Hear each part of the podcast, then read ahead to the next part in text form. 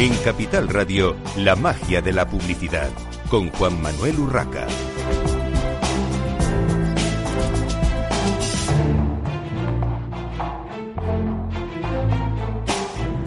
Buenos días, un viernes más. Bienvenidos a la magia de la publicidad en Capital Radio. Les habla Juan Manuel Urraca. Hoy tenemos con nosotros eh, varias personas en el estudio y tenemos eh, al teléfono, que va a ser la primera eh, entrevista, una entrevista rápida, a Laura Sales, directora de marketing y comunicación de idealo.es. Laura. Hola, buenos días. Bueno, Laura, hace unos días asistíamos todos a el tema del el clima, una eh, serie de manifestaciones, actos eh, por todo el mundo y en vuestro caso, eh, el día 20 de septiembre, a un cierre de la web de Idealo. me gustaría que nos contases esto porque, en principio, y, y, perdóname, lo digo con todo el cariño, me parece una buena acción de marketing y poco más allá. Seguro que tú nos lo desmientes. Bueno, en realidad sí, porque el tema del marketing aquí quedó totalmente relegado. Nosotros cuando sacamos la nota de prensa, lo, lo último que queríamos destacar era el nombre en sí de la empresa, sino hacer una llamada de acción al resto de empresas con las que estamos trabajando tan estrechamente para que se sumasen también a la, a la huelga, porque al final creemos que es muchísimo más importante que no solo los mil trabajadores que estamos en la empresa salgamos a la calle, sino que en el caso de todos los usuarios que entran a la web que en este caso son más de 18 millones, también se encuentren la página cerrada y vean el porqué, que son todas las acciones sociales en las que estamos trabajando nosotros. ¿Y por qué esta medida desde una web que en realidad deja poca huella de carbono? Porque eh, al ser digital no deja de ser una empresa que en principio, eh, digamos, vuestro, vuestro negocio principal, el, el core, como se dice ahora, eh, al ser digital deja muy poca huella.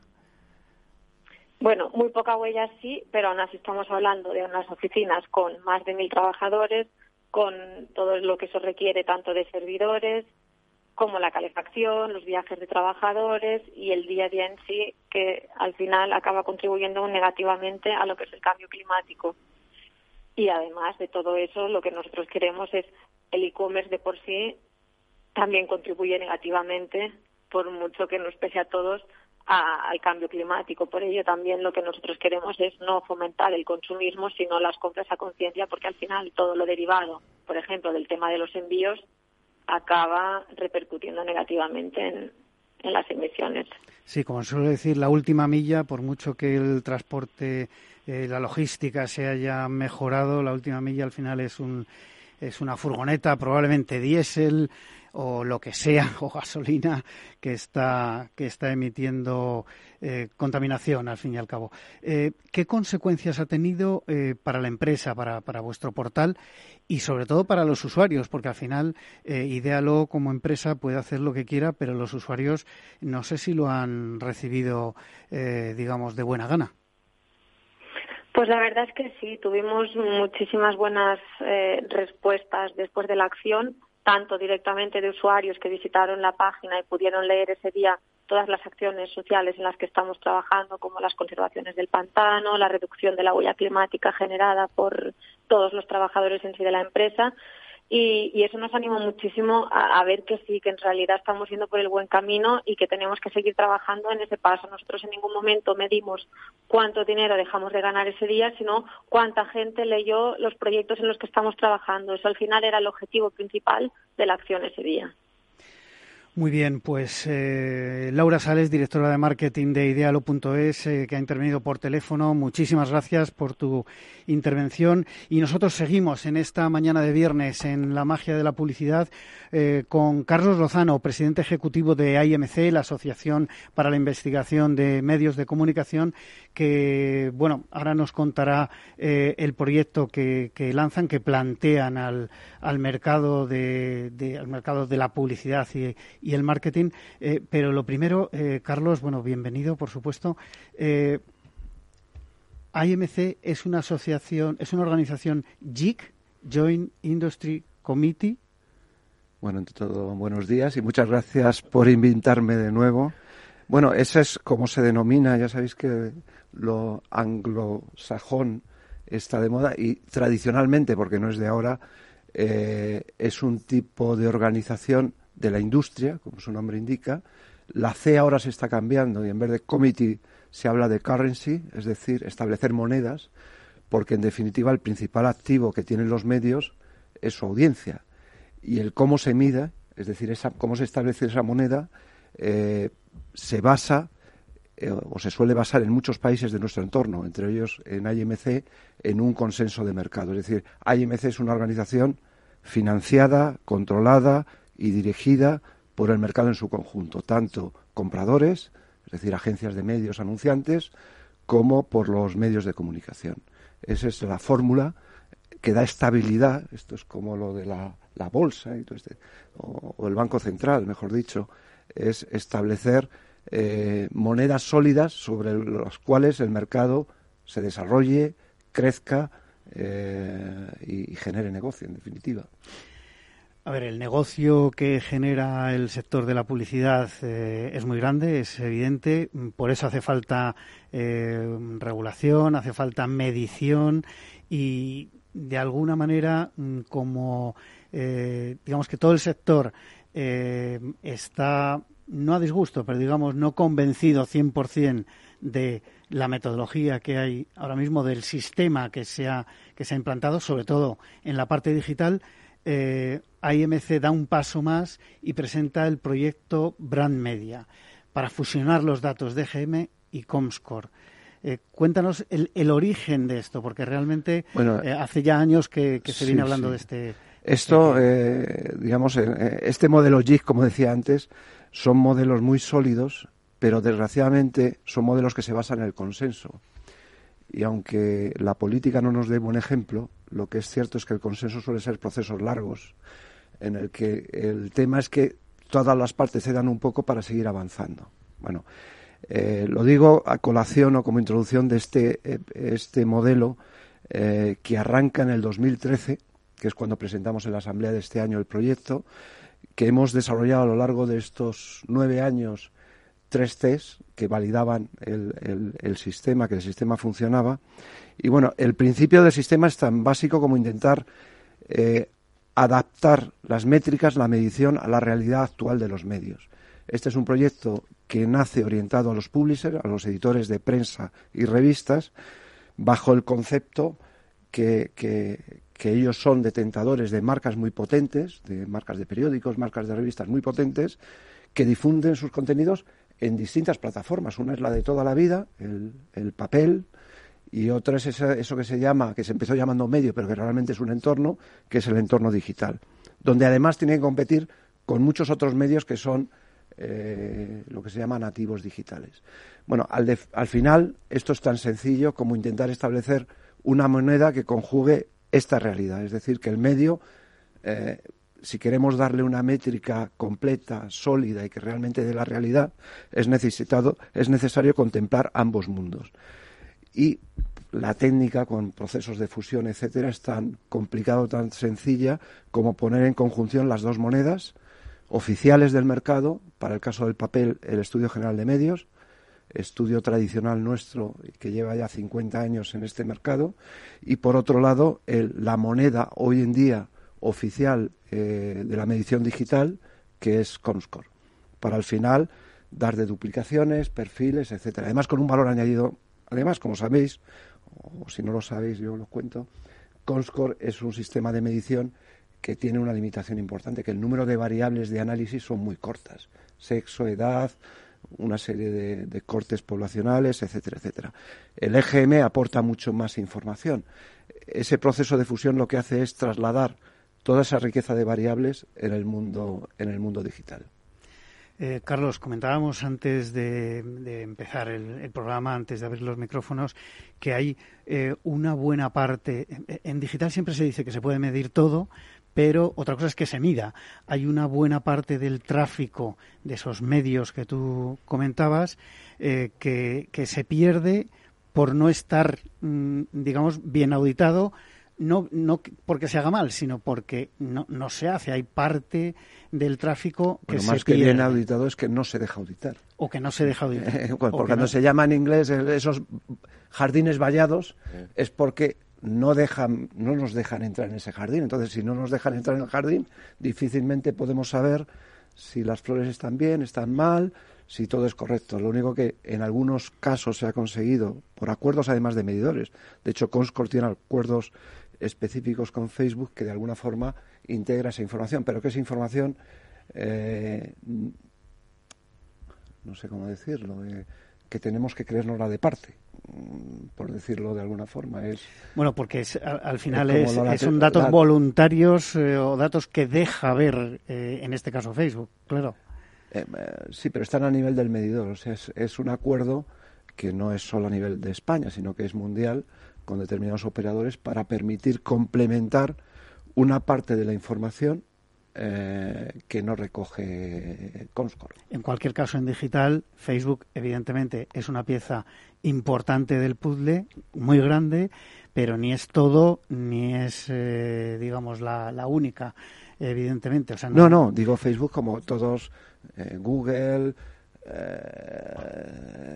todo lo que son grandes, además normalmente son grandes emporios que, que, concentran eh, grandes inversiones. El otro día alguien me dijo, no sé si lo digo como eh, se comentaba, que simplemente la facturación publicitaria que maneja Google y Facebook es más actualmente que la que puede manejar eh, A3 y Mediaset. O sea, eso nos da una dimensión en España.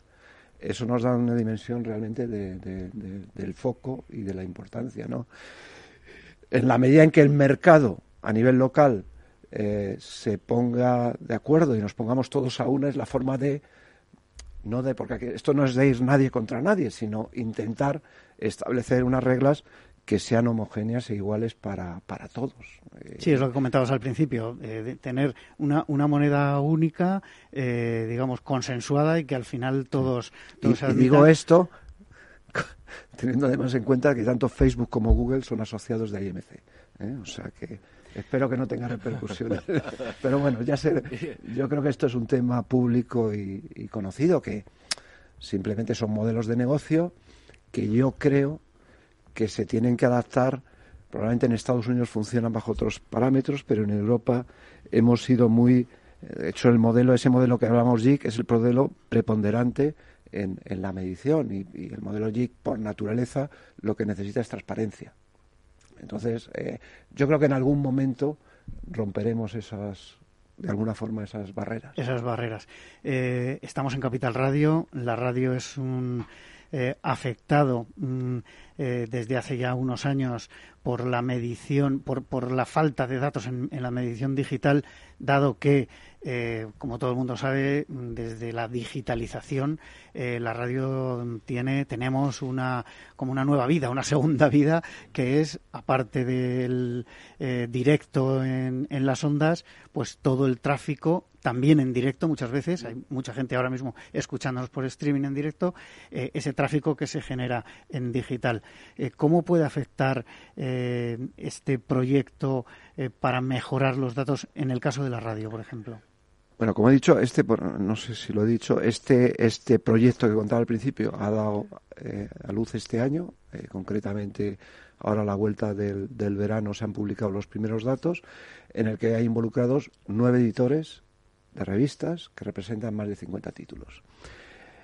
Eh, evidentemente, este mismo proyecto lo hemos planteado para prensa, está replicado bajo otro escenario en el medidor oficial de televisión y Comscore para dar el contenido, la medición del contenido audiovisual transversal, la tele cada vez menos, o sobre todo, mejor dicho, para determinados target, el televisor tradicional no es el entorno de visionado principal.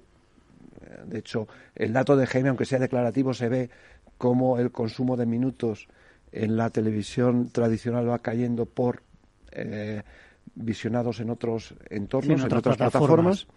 Eh, en la radio pasa lo mismo y de hecho el proyecto que tenemos con Conscon en la radio es lo mismo. El problema de la radio es que esa fusión que en medios, en publishers, es más fácil, aunque son cosas distintas, pero el papel y el, y el site, bueno, generan una marca. Tiene, una, correlación. Una correlación, no sé qué. No sé qué. En el problema de lo que da Conscore, en la parte principal, es tráfico a la web, no exclusivamente audio o no necesariamente audio.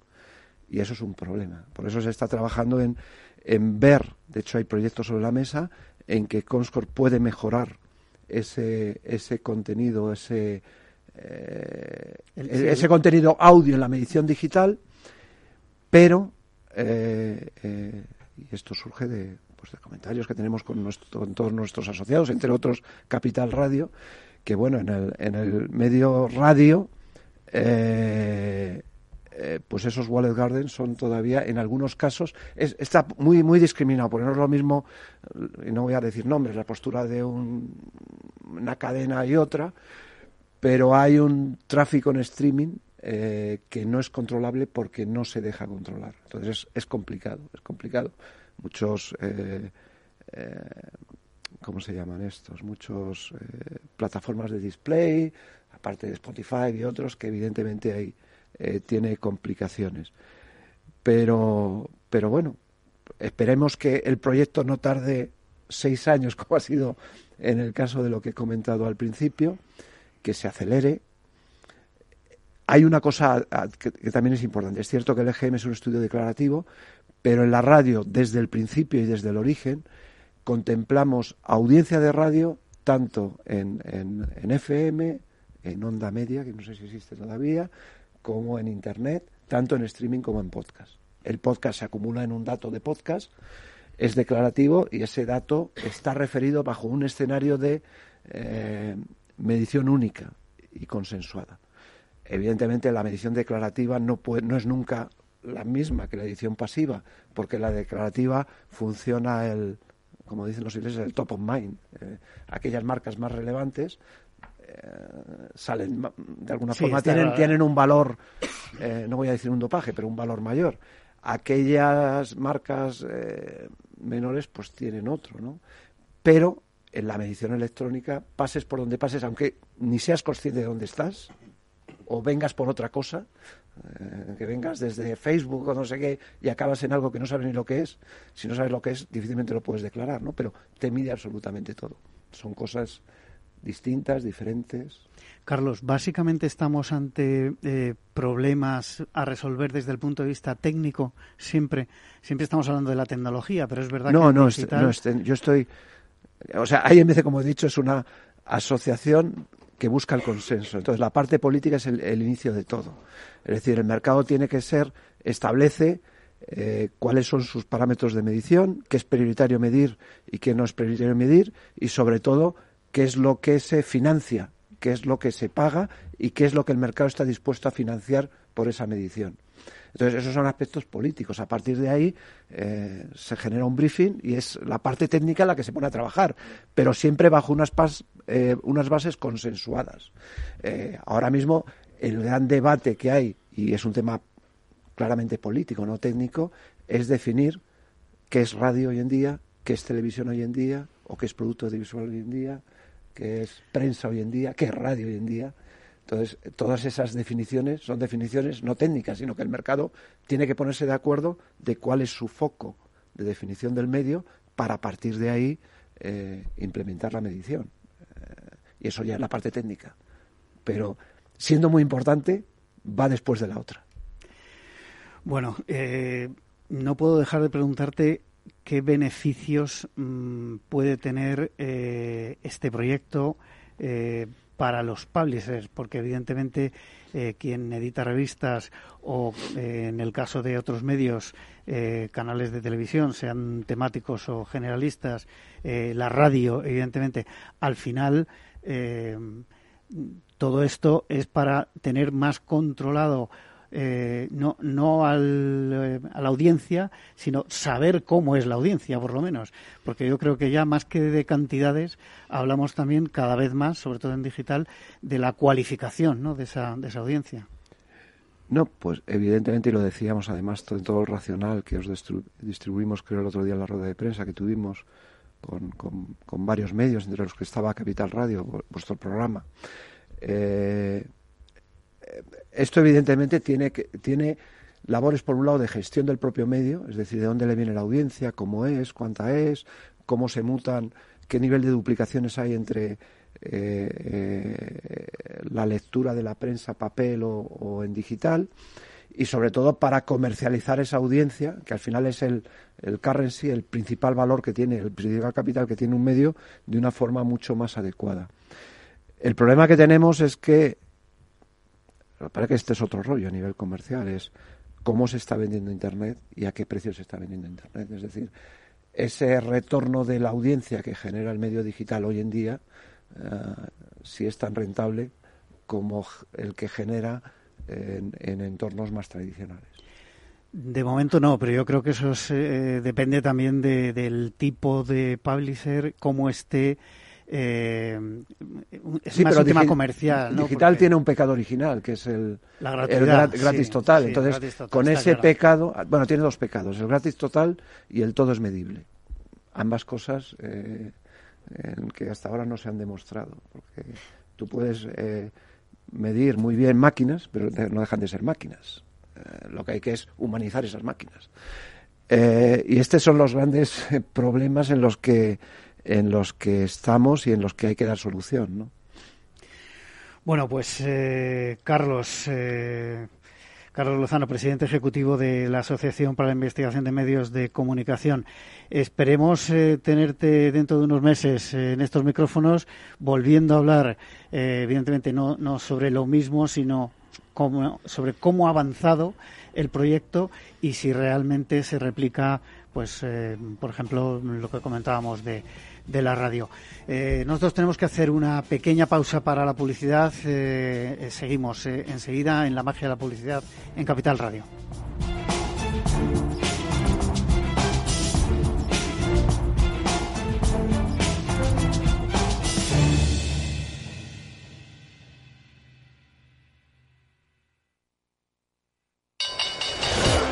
Cuando el mercado cae, existen dos tipos de inversores, los que tienen un plan y los que no.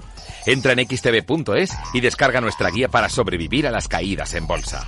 Aprende a proteger tus acciones y a sacar provecho de los mercados bajistas. XTB, más que un broker online.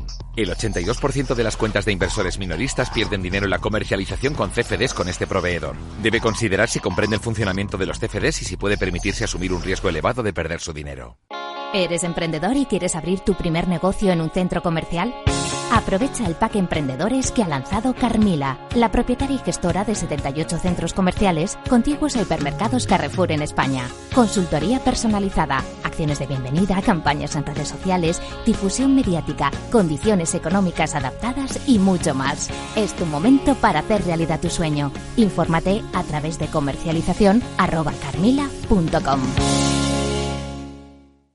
Cuando comenzábamos, en el año 95, no imaginábamos que 20 años después más de 100.000 personas utilizarían nuestras herramientas de inversión. En cada nuevo reto que emprendemos ponemos lo mejor de nosotros mismos. En VisualChart queremos avanzar y por eso hemos lanzado nuestra propia agencia de valores, Esfera Capital. Esfera Capital, un broker de inversores para inversores. Si quiere conocer nuestro trabajo, visítenos en esferacapital.es. Escuchas Capital Radio, Madrid 105.7, la radio de los líderes.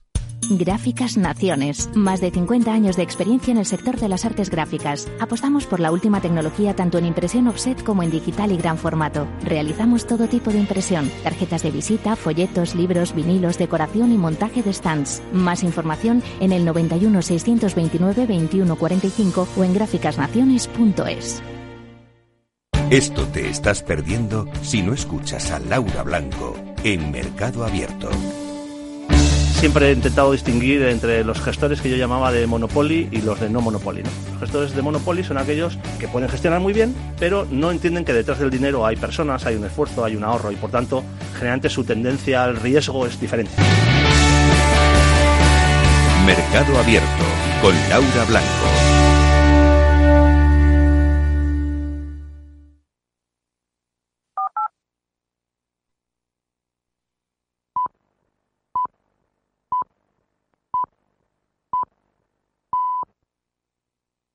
La magia de la publicidad con Juan Manuel Urraca.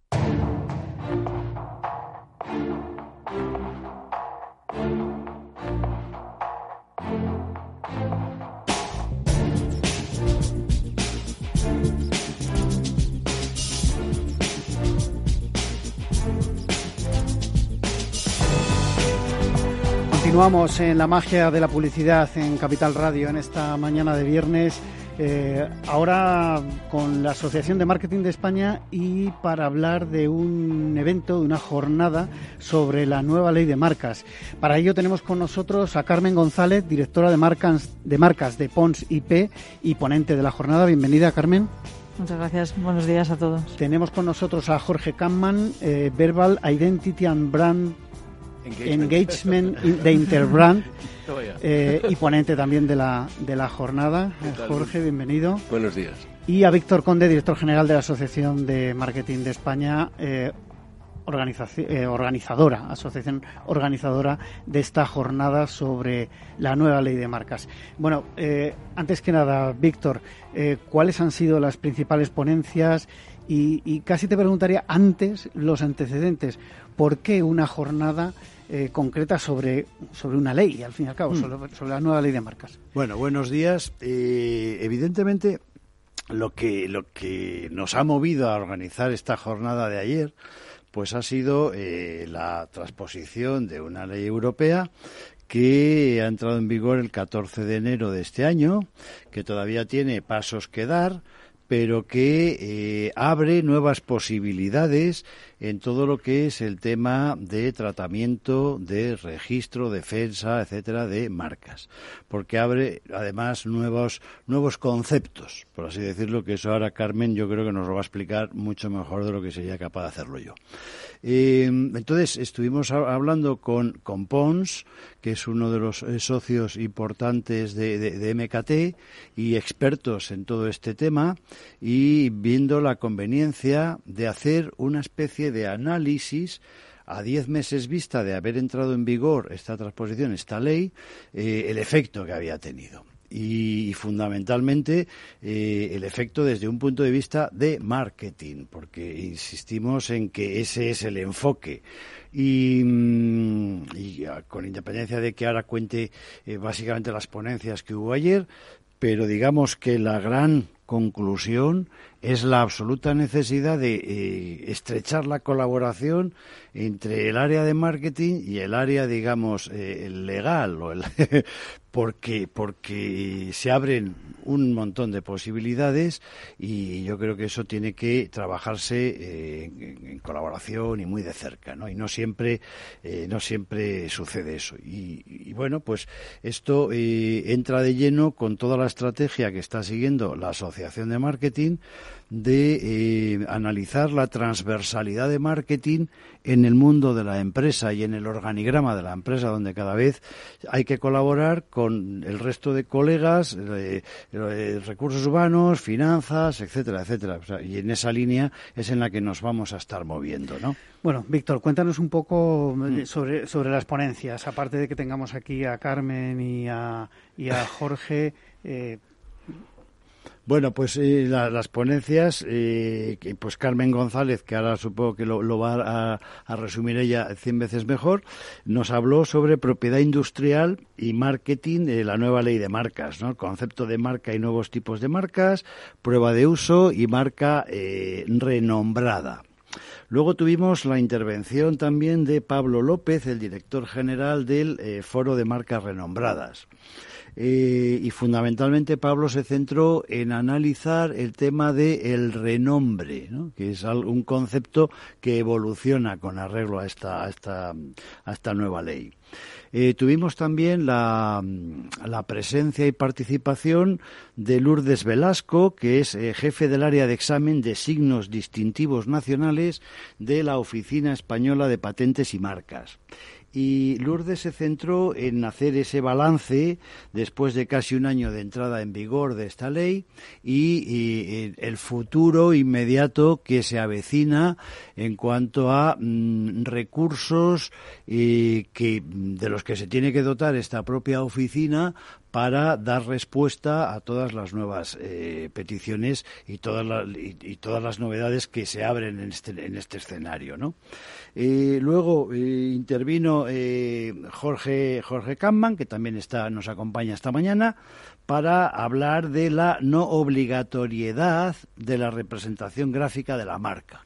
Entonces, eh, sé que trae eh, cosas que nos van a divertir y nos van a entretener, de eh, que ya no es necesario o ya no se circunscribe solamente el tema de marca a una representación gráfica de la misma, ¿no? sino hay otras muchas modalidades.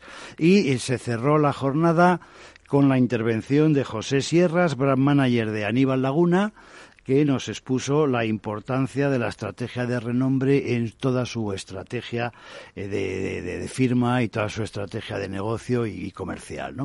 Y finalizó con una mesa redonda en la que se atendieron algunas, eh, algunas de las preguntas que se, que se hicieron y la mesa redonda pues fue moderada por Cristina Sancho de Walters Kluber que es eh, otra de las, eh, bueno, pues una empresa de, de, comunicación y, vinculada a todo el mundo también de, eh, del ámbito, digamos, jurídico, ¿no?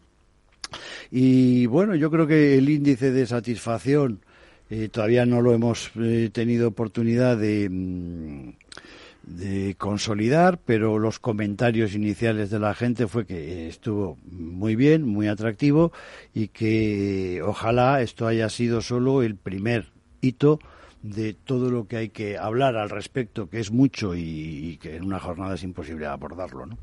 Está claro. Bueno, pues eh, Carmen, Carmen González, eh, directora de marcas de Pons IP, eh, cuáles son las principales novedades que trae eh, la reforma de la ley de marcas a los profesionales del marketing y la publicidad y, qué deben saber sobre lo que ha cambiado, porque eh, muchas veces ante el desconocimiento de, las leyes estamos un poco perdidos, ¿no? Nosotros verdad que desde el principio, desde la reforma legislativa, hemos centrado el foco en 10 eh, puntos fundamentales y ayer yo creo que sí que desde el punto de vista de marketing sí que llegamos a la conclusión de que hay tres puntos que yo considero sí esenciales en, la, en el cambio legislativo. Uno es lo que comentaba antes Víctor, que no ha cambiado el concepto de marca, tenemos que seguir eh, registrando marcas, aquellas que nos identifican en el mercado y a nuestros productos y servicios, pero sí se ha eliminado el, el requisito de representación gráfica. Y ello ha tenido una consecuencia primera fundamental y es que el abanico de distintivos que podemos registrar ahora mismo es muchísimo más amplio y podemos registrar marcas no convencionales, pues que consistan en sonidos, imágenes, combinación de estos, marcas de patrón, marcas de posición y en realidad cualquier elemento que nos sirva para distinguirnos en el mercado. Además, nos ha facilitado mucho para ello la posibilidad de que las oficinas de registro acepten pues medios de prueba como pueden ser archivos MP3 o MP4 con lo cual, eh, yo creo que es muy importante tener en cuenta que hay muchos elementos de la empresa que nos pueden distinguir en el mercado, además de nuestra marca denominativa o nuestro elemento gráfico. De ahí la importancia que cuando eh, cualquier iniciativa eh, de publicidad asociada a la empresa se valore también por parte del Departamento Legal y eh, se acabe decidiendo si al final es merecedora de un registro o no, si realmente es algo que va a tener cierta proyección en la empresa y que realmente nos va a distinguir.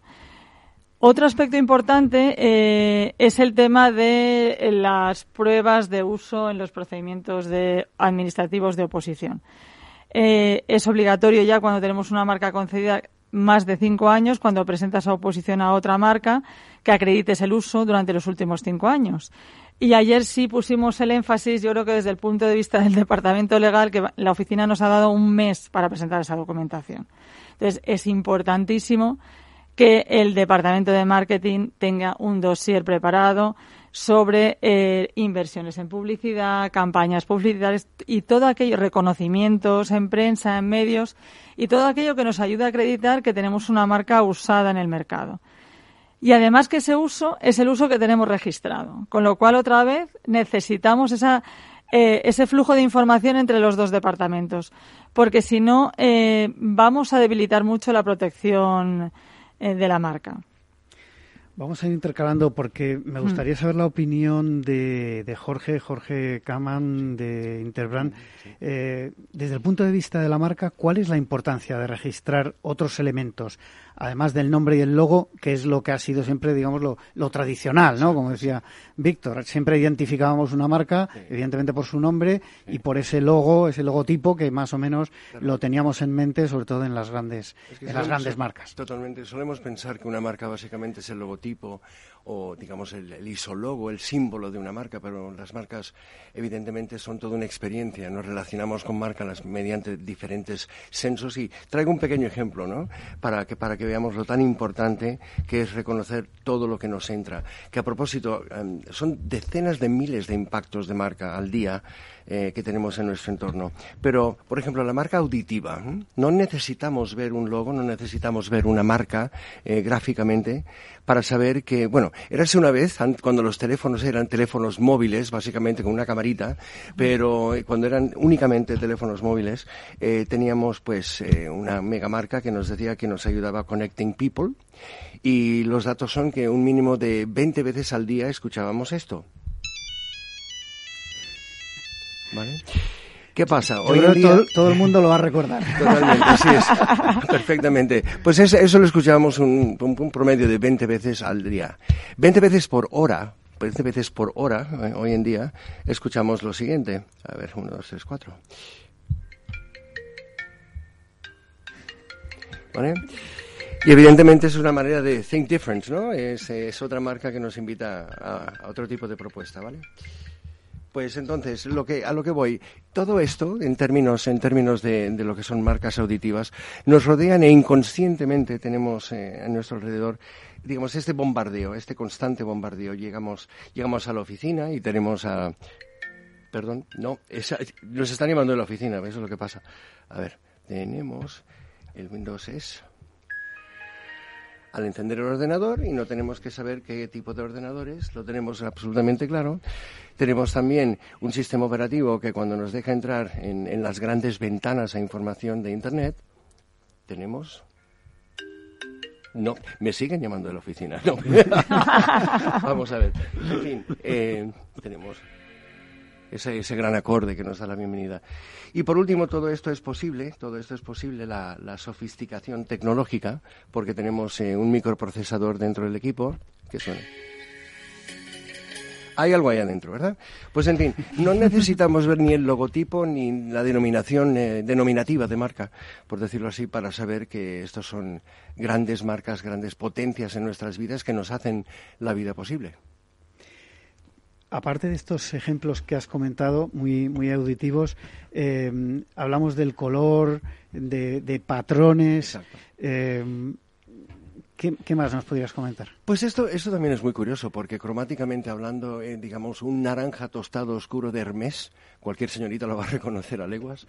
Eh, el Tiffany Blue, la marca americana Tiffany, que tiene un azul muy particular. Estos son colores emblemáticos que no necesitan el logotipo de la marca de moda para ser reconocidos como propietarios, como únicos en su sector. Recientemente, y aquí Carmen, por favor, el, caso de Louboutin, cualquier señorita que, aprecia los zapatos, los zapatos y tacones de Louboutin, no solo es el color, es la posición del color en la suela del zapato. Eso es, es, es muy interesante, ¿no? Ver cómo cromáticamente hablando y dónde se encuentra ese color puede estar automáticamente asociado con una marca. Y en este caso una marca de lujo, evidentemente. Carmen, eh, ¿crees que estas nuevas modalidades de registro de marcas son conocidas por el sector, por, por eh, los profesionales del marketing? Porque al final eh, es quien tiene que, que, hacer uso, digamos, aparte del resto de la empresa en cuanto a producción, como comentaba Jorge, cuando se colocan los colores en unos, en unos zapatos, pero al final, hablando de identidad de marca, eh, el responsable al final siempre es el departamento de marketing. A ver, yo creo que es evidente que el departamento de marketing sabe que estos son marcas y el impacto que tienen. Y yo creo que el desconocimiento viene de el, el, no registro de estos distintivos. Es decir, y aquí vuelvo un poco con el alineamiento entre el departamento legal y el departamento de marketing. Todas estas iniciativas al final tienen, como decía Jorge, un impacto mayor que la marca, que el nombre de la marca.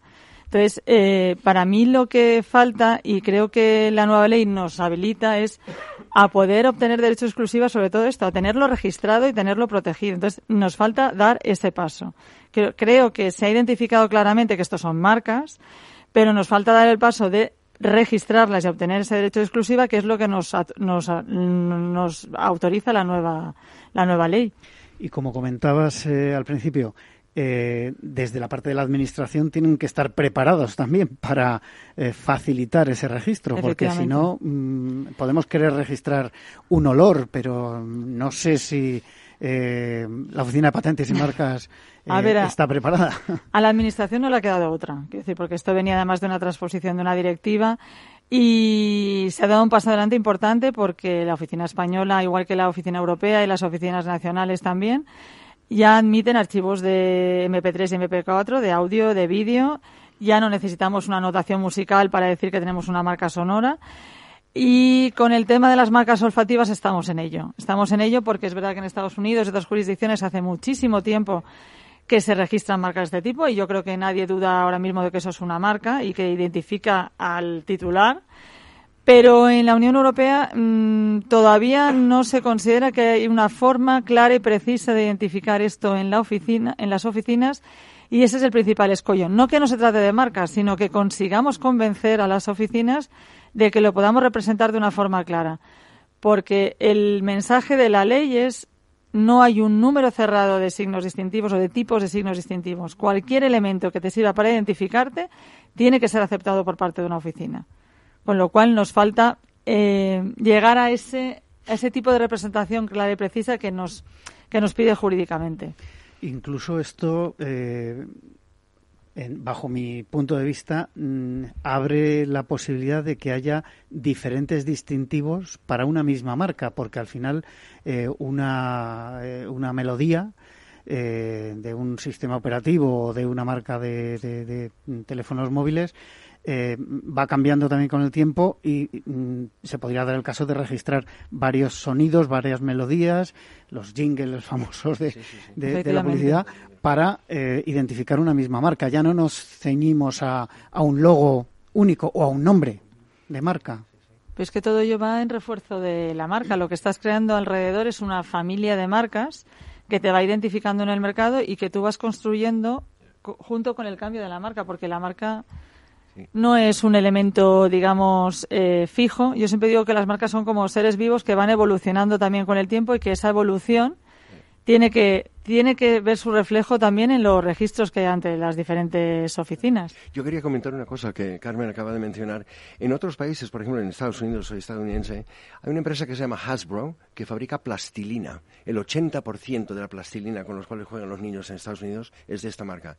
Ellos han registrado el olor a plastilina es de Hasbro, un fabricante. Entonces, eh, muy curioso, ¿no? Que en otras culturas ya el tema de esto huele a nardos, esto huele a plastilina, esto huele a lo que sea, ya es potente en, términos de, propiedad jurídica, ¿no? De propiedad intelectual. Sí, yo creo que, como decíamos antes, eh, la marca es más una experiencia lo que, lo que estamos jugando con la marca. Entonces, esa experiencia se materializa en diferentes áreas o en diferentes eh, sensaciones sensoriales. Entonces, evidentemente, ya no solo hay una expresión eh, de, un nombre y un logotipo, una expresión visual, sino que empieza a haber unas experiencias auditivas, olfativas, eh, táctiles, etcétera, etcétera. Con lo cual, el tema, esa es la riqueza. Y yo creo que sí es importante que los profesionales de marketing se mentalicen, como decía antes Carmen, de estas nuevas posibilidades. Es decir, porque yo creo que siempre el profesional de marketing ha, identificado ese tipo de cosas como joder, que, cómo de, eso es de una marca, cómo define esa marca, pero no sé si éramos conscientes de que eso era registrable. Y esto es lo que ahora se abre. Además es muy importante, eh, se me ocurría lanzarle la, pregunta a Carlos, cómo lo ve, porque cuando se mide, cuando se miden eh, audiencias, cuando se miden eh, recuerdos de lo que sea, al final la marca y todos los elementos de la marca ayudan, ¿no? No, e, evidentemente. De hecho, en, el tablet o en, las entrevistas que hacemos a través de Internet, hay siempre ayudas al recuerdo, que en este caso son logos, logos de periódicos, logos de revistas. El tema que hemos tenido grandes dificultades a la hora y por eso la parte de radio es un es un estudio de, de, recuerdo puro sin ningún tipo de, de apoyo es porque eh, Capital Radio no, probablemente si pones el logo, no sea la forma física. Eh, se ha hecho experimentos con eh, identificaciones sonoras. los resultados, aparte de complejidad en la muestra, pero ya se, se, hizo un test hace ya, pues yo creo que hace siete, ocho años, en el que se pretendía en, en, ese cuestionario que viene en tablet o viene en, el propio ordenador en tu casa porque has accedido online, tengas algún incentivo al recuerdo. Lógicamente, en el caso de la radio, el único incentivo eh, podía venir a través de identificación sonora. El problema, y aquí he hecho la culpa también a las radios, es que hay pocas identificaciones sonoras, o probablemente se cuenten con los dedos de la mano, que sean claramente identificables a una cadena de radio concreta. Sí, a lo mejor la sintonía de un programa sí, pero la, eh, digamos la sintonía de la cadena, de, de la marca, al final, más difícil. Eh, me gustaría continuar con, con Carmen porque eh, te voy a pedir que seas breve, nos queda poco tiempo. Eh, ¿Por qué tienen que coordinarse los departamentos de marketing y jurídico? Todos hemos visto en, en, las calles de cualquier gran y pequeña ciudad, pues bueno, esos puestos callejeros que venden productos que no son muy legales, precisamente, copias de grandes marcas. ¿Hasta qué punto todo esto tiene un riesgo para para las marcas poseedoras de, los derechos, ¿no? el tema de las infracciones es un tema siempre. Mm, Me refería desde el punto de vista del registro. Sí.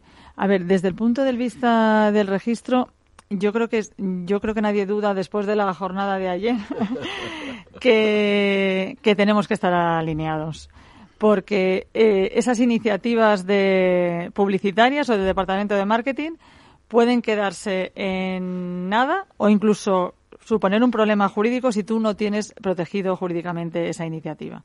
Entonces, yo creo que hay dos momentos fundamentales en los que los departamentos tienen que hablar. Uno es en el momento de crear la marca, porque estas marcas te permiten estrategias que antes no tenías. Entonces, en ese momento sí que hay que decidir eh, qué se protege, cómo se lanza, eh, para evitar tener un problema después en el mercado. Y yo creo que hay un eh, eh, segundo momento también y es eh, cómo mantengo esa imagen en el mercado y cómo, me, y, cómo protejo la evolución de mi marca. Porque una de las cosas en las que incide la ley es que las marcas tienen que estar, tienen que usarse como están registradas y si no te las pueden caducar por falta de uso y hay que evitar ese problema. Entonces, eh, muchas veces nos hemos encontrado con que el departamento legal no sabía que había habido un cambio, un restyling de la marca, ha habido un cambio de color, ha habido un cambio de estrategia y no tenemos realmente cubierto nuestra, nuestras iniciativas en el mercado. Y yo creo que esos son dos momentos fundamentales que hay que, en, el, en los que hay que estar comunicado, si, si no es posible hacerlo, digamos, en el día a día realmente sería un paso previo ese registro al uso de la nueva identidad corporativa. Estaba recordando que ayer precisamente recibí la comunicación de eh, la nueva identidad corporativa de la ACB, de la Asociación de Clubes de, Baloncesto. Y claro, era un cambio tan radical que lo primero que pensé fue en la campaña que tienen que hacer para mover eso, porque si no nadie va a saber eh, de qué va ese nuevo logotipo salvo los que lo han parido con perdón, ¿no? Pues imagínate si no hay un informe de viabilidad previo, si lanzas la campaña y la tienes que parar para hacer mm, el cambio que sea porque algunos de los elementos de tu campaña están protegidos por un tercero o infringen los, los derechos de un tercero, el coste ya no económico, sino el coste reputacional para el titular de la marca tener que dar marcha atrás en una campaña de ese tipo, por ejemplo. Y la siguiente parte sería, y te vuelvo a pedir brevedad, eh, Carmen, ¿es posible contar con vigilancia, con protección adecuada, con la enorme dimensión que tiene ya todo el mundo digital, eh, todo lo que es Internet, las redes sociales, los marketplaces? Eh, para proteger las marcas, porque hasta hace eh, unos años, por lo menos, era bastante fácil. Había herramientas que, por ejemplo, detectaban cuando en una web X alguien había utilizado un logo, una, imagen, una fotografía con, derechos de autor. ¿Qué pasa con las marcas, con los sonidos, con todo lo que es identidad corporativa más allá de un logotipo? Pues esto la verdad es que ha hecho que las agencias y los despachos como el nuestro hayan tenido que eh, implementar plataformas precisamente de vigilancia.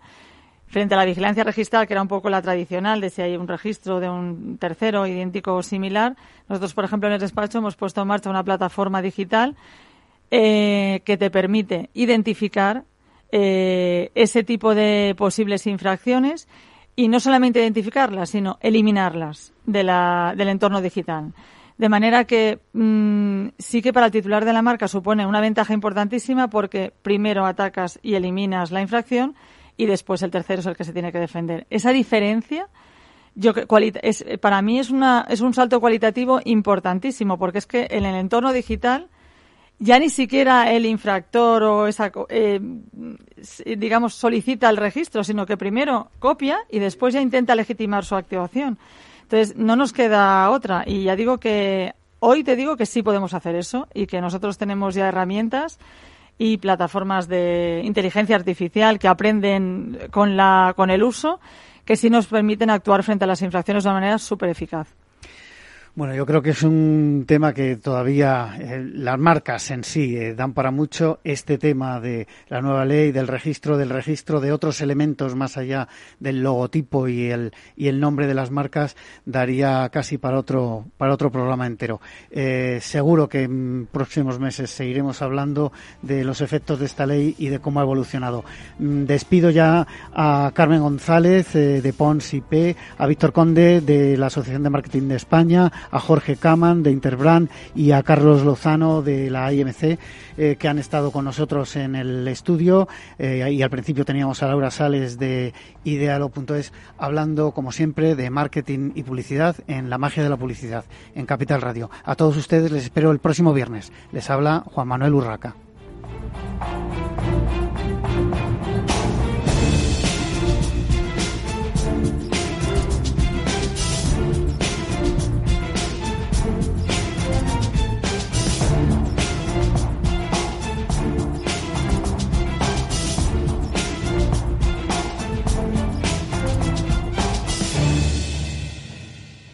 La magia de la publicidad con Juan Manuel Urraca.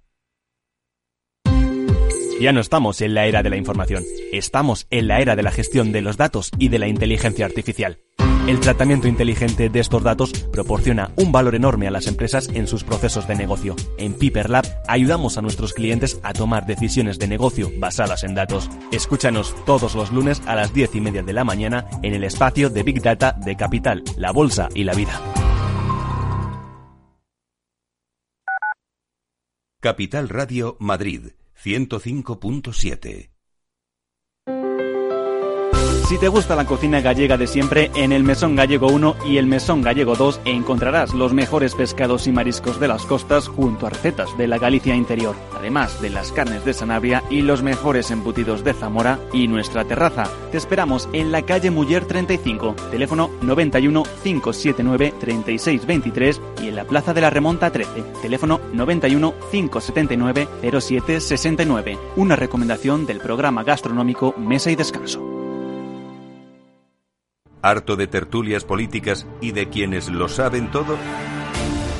Sube un peldaño intelectual en tu vida y sintoniza la gran tertulia de la economía, un debate pragmático y sin afinidades que revela las grandes transformaciones de nuestros días, con figuras de gran talla económica como Pedro Esbarz, Ramón Tamames, Francisco Navarro, César Arranz, Hermenegildo Altozano, Isabel Aguilera, Manuel Moreu, Juan José Rubio y Fernando Zunzunegui, entre otros.